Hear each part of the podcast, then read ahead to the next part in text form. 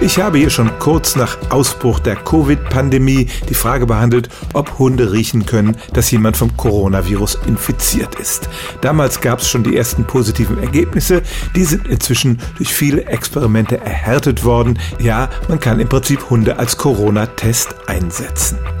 In diesem Juni gab es nun eine interessante Veröffentlichung von Wissenschaftlern der Tierärztlichen Hochschule in Hannover. Die haben nämlich herausgefunden, dass Hunde nicht nur diese akute Infektion riechen können, sondern auch das sogenannte Long Covid, also das Phänomen, dass Menschen noch lange, nachdem sie nicht mehr positiv auf Covid getestet werden, über Symptome klagen. Manchmal wird denen ja gesagt, das bildest du dir alles nur ein, insbesondere wenn es um so subjektive Dinge wie den Brain Fog geht, bei dem man sich nicht mehr richtig konzentrieren kann. Aber bei diesen Experimenten waren Hunde tatsächlich in der Lage, 85 Prozent der Menschen, die über Long-Covid klagten, tatsächlich positiv zu identifizieren.